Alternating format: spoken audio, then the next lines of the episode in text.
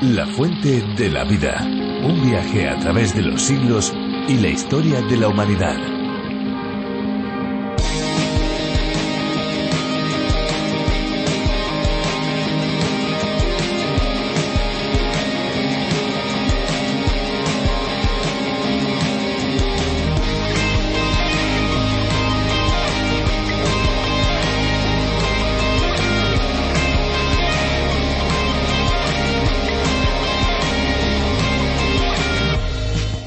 Agua es uno de los recursos más importantes que posee el planeta. De hecho, es tan importante que sin él la vida no sería posible. Se podría decir que casi todo en el planeta depende del agua. La mayor parte de su superficie está cubierta de agua. Nosotros mismos, los seres humanos, estamos compuestos de este líquido vital, en gran parte, en su mayoría.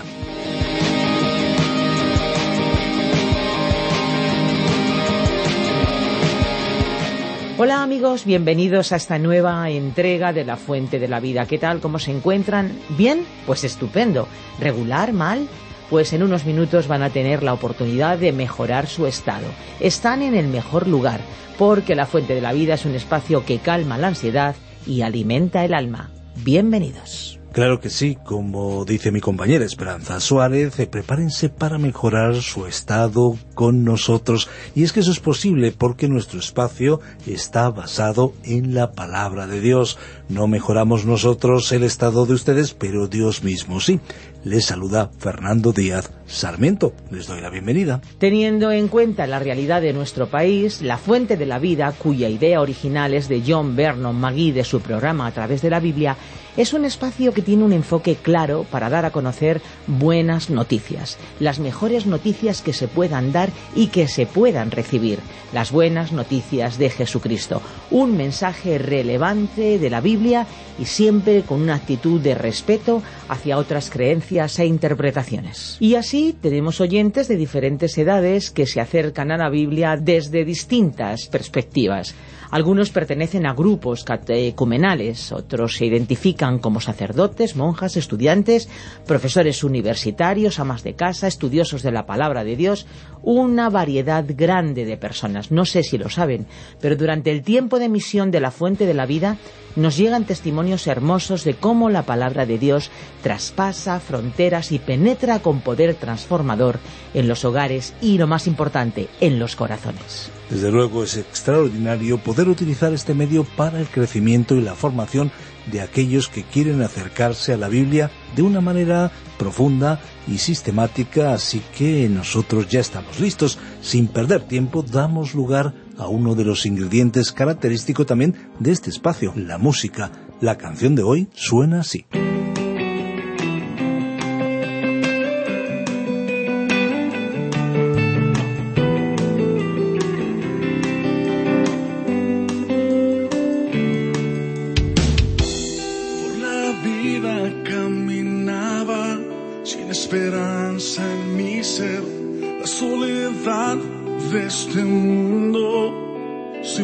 The Smith.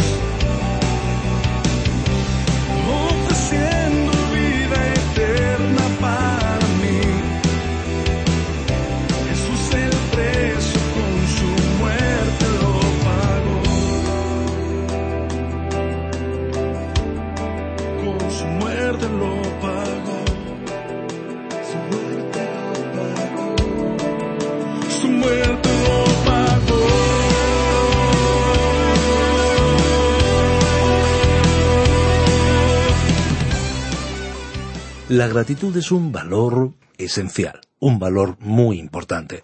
Reconocer lo que hacen los demás por nosotros es en sí mismo algo que es de agradecer. La cordialidad debería ser una línea continua en las relaciones entre los seres humanos, entre nosotros. Sin embargo, muchos tratan a los demás como si les debieran algo y no saben agradecer. Lo mismo hace la humanidad con Dios. Muchas veces ni se acuerdan de Él e incluso le tratan como si no existiera. Pero Dios existe y además interviene directamente y de forma soberana en toda su creación. Seguimos aprendiendo sobre Dios en el capítulo primero del libro del profeta Malaquías. Acompáñenos, abra su Biblia con nosotros y recuerde que hay varias posibilidades para seguir estas reflexiones sobre el libro de los libros, este viaje a través de cada uno de los libros de la Biblia, este autobús bíblico, como se dice en algunas latitudes, o tren a través de los 66 libros de la Biblia. Recuerden que pueden acceder a www.lafuentedelavida.com, también nuestra aplicación La Fuente de la Vida y, como no, a través de otras eh, webs como es el caso de escuelabiblica.com y, por supuesto, a través de las diferentes más de 100 emisoras que emiten en el territorio español este programa. Recuerden, pueden comunicarse al 601-203-265 o también a info arroba lafuentedelavida.com. Escuchamos la reflexión de hoy. La fuente de la vida. Malaquías capítulo 1 versículos 8 al 13. Continuamos hoy, estimado amigo oyente, nuestro estudio del libro del profeta Malaquías alrededor del año 450 a.C en la ciudad de Jerusalén. Estamos ante un pequeño libro muy dinámico, de prosa brillante y argumento sumamente interesante. Desde la época de Malaquía sucedieron muchos eventos en el pueblo de Israel, pero Dios no volvió a comunicarse con su pueblo durante un largo período de cuatrocientos años que finalizó con la aparición, profetizada cientos de años antes, de Juan el Bautista, quien preparó el terreno para la llegada del Mesías, Jesús de Nazaret. En nuestro programa anterior comentamos que nada sabemos de este personaje llamado Malaquías, salvo que Dios lo dirigió a profetizar a la nación de Israel unos cien años después de haber regresado del exilio en Babilonia. Si bien, tras el retorno a su país, el pueblo se había entusiasmado con la idea de reedificar Jerusalén, de levantar el templo y restaurar el sistema antiguo de culto, su celo pronto comenzó a desvanecerse. Empezaron a cuestionarse la providencia de Dios y su fe degeneró poco a poco en cinismo y apatía espiritual. Como comentamos en programas anteriores, hacía ya unos cien años que el pueblo había regresado a su país. Lejos habían quedado ya la experiencia de la esclavitud y la cautividad en la imponente Babilonia. Poco a poco y a base de mucho esfuerzo, los judíos habían vuelto a habitar Jerusalén y sus alrededores, a comerciar y a prosperar. Su templo, ya reconstruido, había retomado los ritos y ceremoniales de antaño. Sin embargo, sus corazones se llenaron de incredulidad y de apatía, llegando hasta el cinismo de ofrecer sus ofrendas en rituales impuros que resultaba una dolorosa e inaceptable afrenta para Dios. Recordemos algo que ya mencionamos en nuestro programa anterior. Veamos cómo muestra el diálogo divino que tiene lugar al comienzo del libro. En Malaquías 1.2, Dios les dice, Yo os he amado, dice el Señor. A lo que ellos le responden, ¿en qué nos amaste? Es decir, nosotros no creemos que tú nos hayas amado realmente. Esa es la misma frase que podemos escuchar con cierta frecuencia hoy en nuestros días, en la actualidad, tanto de labios de personas que asisten a una iglesia y se consideran cristianos, como también de aquellos que no conocen a Dios ni quieren saber nada de Él. En un contexto religioso cristiano se menciona a menudo que Dios es amor, lo cual supone una afirmación bastante abstracta. Aquí, Dios no les dice al pueblo Israel que Él es amor, sino que les dice yo os he amado, yo lo he demostrado. Y si miramos la historia del pueblo israelita, podremos apreciar que es más que evidente que Dios amó y cuidó a la nación judía desde sus comienzos. Y la elección del patriarca judío Jacob sobre su hermano Esaú revela cómo Dios aborrecía a los descendientes de este último a causa de su idolatría, hasta tal punto que Dios la hizo desaparecer de la faz de la tierra. Pero los israelitas no parecían apreciar esta elección divina. Dios, acercándose nuevamente a ellos, les dice El Hijo honra al Padre. Él usa esa ilustración. El Hijo honra al Padre y el siervo a su Señor. No me estáis honrando, estaba diciéndoles Dios, porque el pueblo se había vuelto arrogante, egoísta, egocéntrico, y confiaba en sus propios recursos. Nos preguntamos ¿y no es esta misma actitud la que encontramos en numerosas personas? Personas que no desean escuchar, no quieren ser incomodadas y mucho menos cambiar de rumbo sus vidas, porque eso implicaría un cambio de hábitos y un estilo de vida diferente. Más adelante en la lectura del profeta podemos ver cómo continúa el diálogo entre Dios y los israelitas. Vosotros menospreciasteis mi nombre. La respuesta de ellos es de rechazo, mostrándose heridos y lastimados, seguros de que sus numerosos sacrificios y complejos rituales podían, de algún modo, agradar y aplacar la ira de Dios. Pero Dios, que no mira las apariencias sino los corazones, sabía que la aparente religiosidad de sus hijos ocultaba un profundo desprecio y desconfianza hacia Dios, envuelta en una falsa espiritualidad. Una vez más Dios asiste, con dolor e ira, al alejamiento y frialdad de su pueblo. Pero Dios, con infinita paciencia, intenta hacerles reflexionar. ¿Cómo pueden ellos menospreciar su nombre en su propio templo, al cual acuden regularmente para ofrendar y hacer sacrificios en su nombre? Dios les reprocha, sin embargo, su mala actitud. Mientras invocan su nombre, ofrecen en sacrificio pan inmundo, siendo éste una alusión a todo sacrificio que se colocaba sobre el altar. Por todo ello, Dios les dice Asimismo, cuando ofrecéis el cojo o el enfermo, ¿no es malo? Preséntalo, pues, a tu príncipe. ¿Acaso se agradará de ti o le serás acepto? dice el Señor de los ejércitos. Dios continúa su discurso. Sus hijos temen más a los hombres poderosos como los príncipes, a quienes jamás se les ocurrirían ofrendarle cosas defectuosas, que lo estaban haciendo con él. Con una pregunta llena de ironía, Malaquías, por mandato de Dios, les reprocha que no tienen reparo alguno en realizar ofrendas defectuosas o impuras al mismísimo Dios, pero serían capaces de entregar lo mejor de sus bienes a los gobernantes. Leamos lo que Dios dictó a su pueblo en el libro de Levítico, capítulo 22, versículos 22 al 23. Ninguna cosa en que haya defecto ofreceréis, porque no será acepto por vosotros. Asimismo, cuando alguno ofreciere sacrificio en ofrenda de paz a Jehová, para cumplir un voto, o como ofrenda voluntaria, sea de vacas o de ovejas, para que sea aceptado será sin defecto. Ciego, perniquebrado, mutilado, verrugoso, sarnoso o roñoso, no ofreceréis estos a Jehová, ni de ellos pondréis ofrenda encendida sobre el altar de Jehová. Buey o carnero que tenga de más o de menos, podrás ofrecer por ofrenda voluntaria, pero en pago de voto no será acepto. Dios, perfecto, puro y tres veces santo, no puede aceptar sacrificios u ofrendas impuras y cada sacrificio que le ofrecían sus propios hijos representaba un doloroso e inaceptable insulto hacia él. De la misma manera, hoy día hay personas que ofrecen recursos a sus iglesias de manera incorrecta, es decir, con un corazón no entregado o alejado de Dios, y a la hora de ofrendar diezmos, ofrendas o limosnas, dan de lo que les sobra, de lo que no necesitan, como un mero formulismo para lavar su conciencia ante Dios.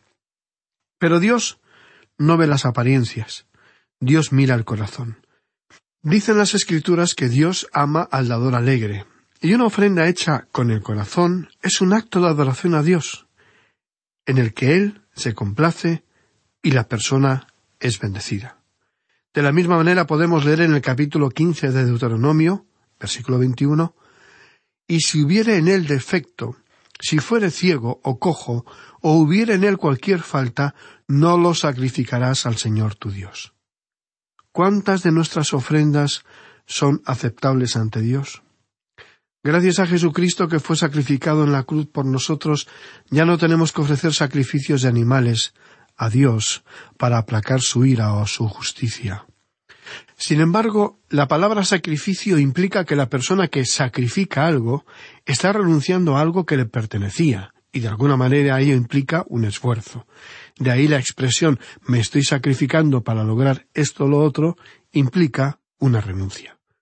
Por ello, le invitamos a preguntarse si lo que usted ofrenda, sea tiempo, dinero, etc., le está o no suponiendo un sacrificio. Y en caso negativo, tal vez debería preguntarse si está usted dando de aquello que le sobra y no necesita, con lo cual su ofrenda es incompleta, parcial e inconclusa. Si ofrendar no le supone un coste, tal vez la ofrenda no es un sacrificio para usted.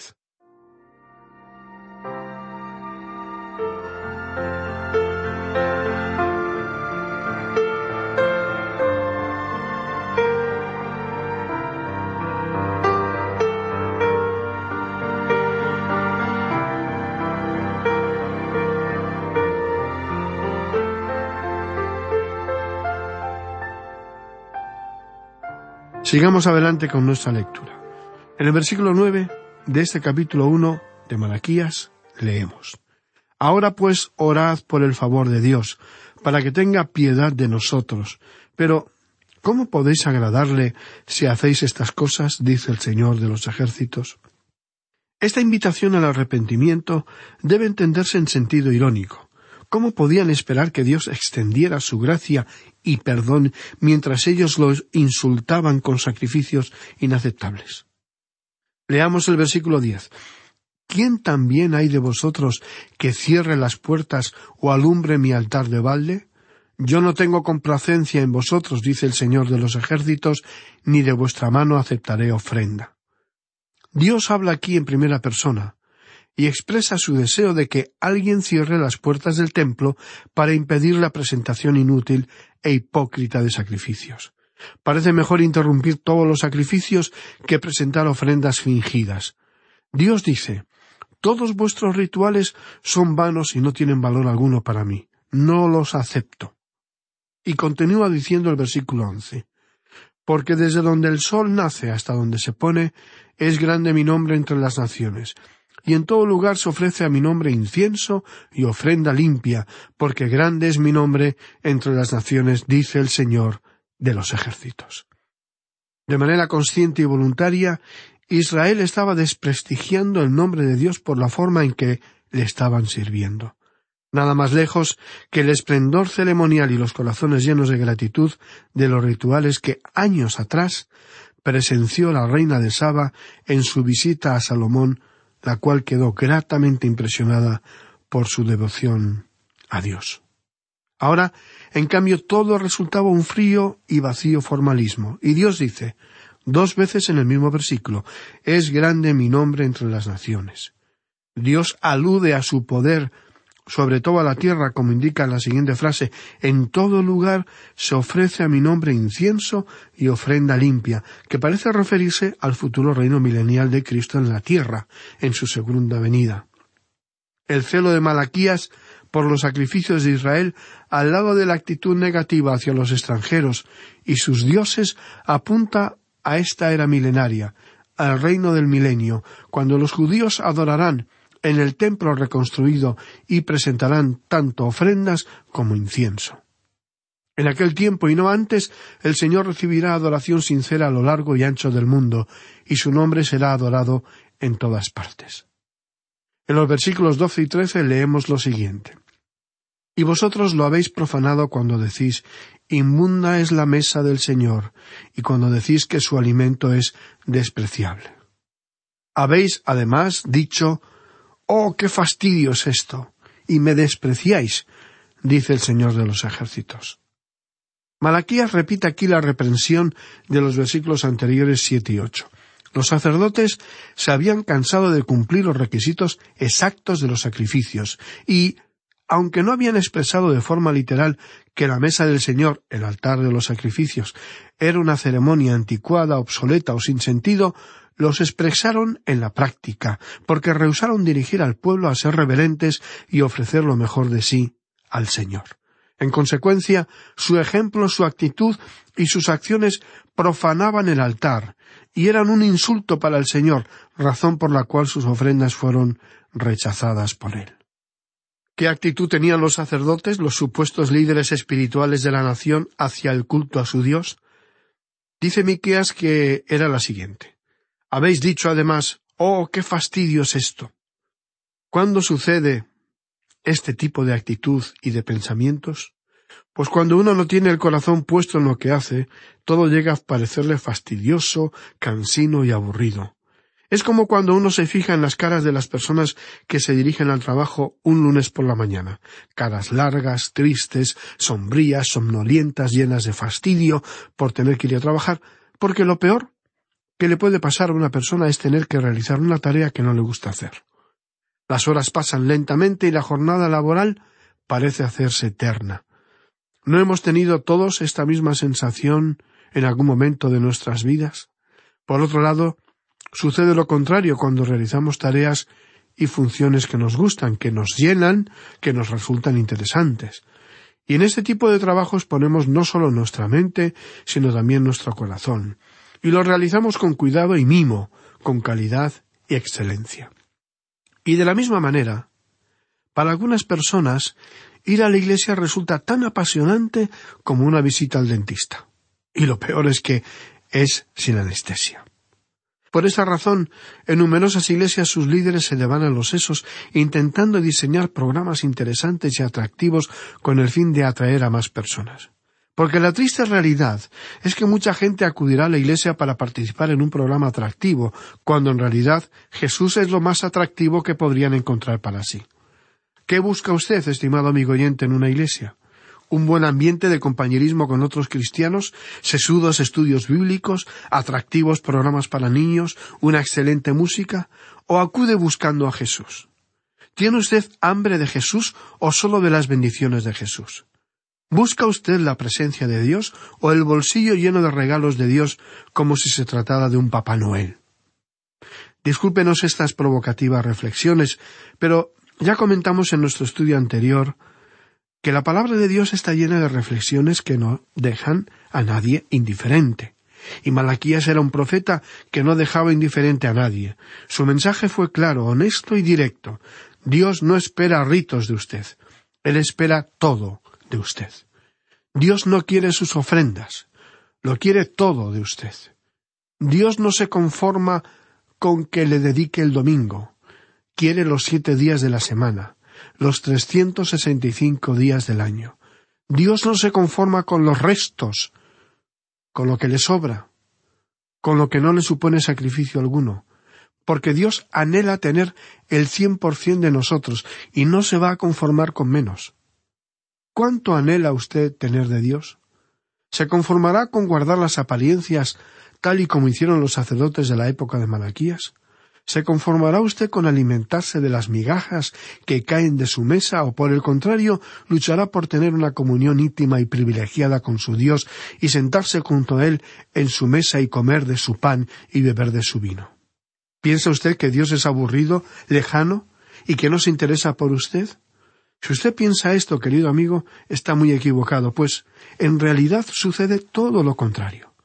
Dios es apasionado, y por eso anhela desesperadamente mantener una relación de amor con usted, una relación de íntima amistad, tal y como la tuvo con Moisés o como la tuvo con Noé. La Biblia entera habla de esto. La Biblia, de principio hasta el final, es una declaración de amor de Dios hacia el hombre y la mujer.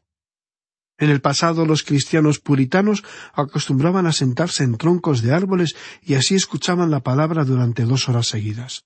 Hoy los amantes del deporte son capaces de esperar haciendo cola por unas entradas por tres horas o de estar dos horas saltando y gritando durante un partido de fútbol.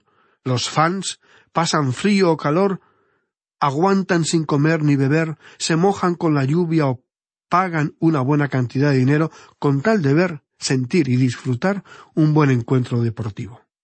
Pero no aguantan los noventa minutos de un culto en una iglesia. O apenas ofrendan dinero para el mantenimiento del local. O se quejan del coste de un evento organizado. ¿Dónde están nuestras prioridades, estimado amigo? ¿En qué momento de nuestra vida dejamos de ser fans de Jesús para convertirnos en fans fanáticos del mando a distancia o de un programa de televisión o de un equipo deportivo? ¿Dónde están sus prioridades, querido amigo? Porque la buena noticia es que aunque usted no lo sea o no lo crea, Jesús sigue siendo un fan suyo. Tanto fue así que murió en una cruz por usted. Tanto que lo dio todo por pasar toda la eternidad junto a usted. ¿Dónde están sus prioridades? Porque donde estén sus prioridades, allí estará su corazón. Bien, vamos a detenernos aquí por hoy. Deseamos que el programa de hoy le haya servido como motivo de reflexión para acercarse más a Dios y a su palabra, la Biblia, que es palabra de vida. Que Dios le bendiga abundantemente y esperamos encontrarnos con usted en nuestro próximo programa.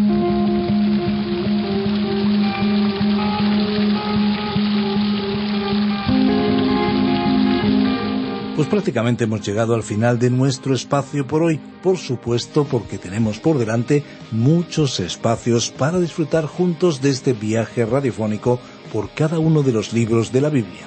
Recuerden, amigos, que si desean volver a escuchar este espacio o tal vez alguno de los programas anteriores, lo pueden hacer en nuestra web lafuentedelavida.com o bien en la aplicación La Fuente de la Vida, que también la pueden encontrar con el nombre A través de la Biblia.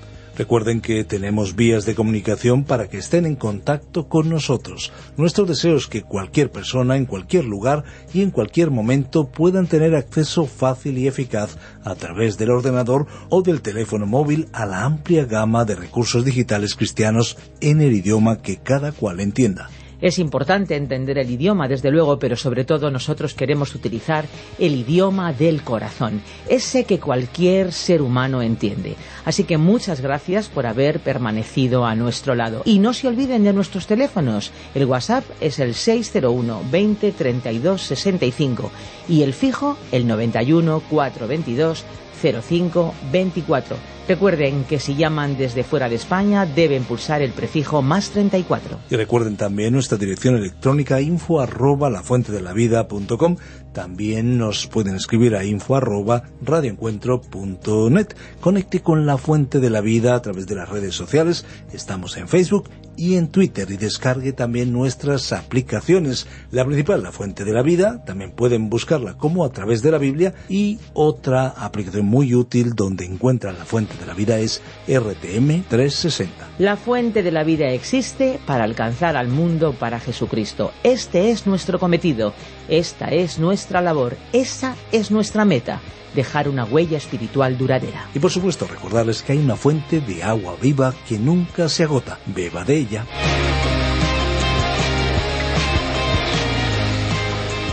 Este ha sido un programa de Radio Transmundial producido por Radio Encuentro, Radio Cadena de Vida.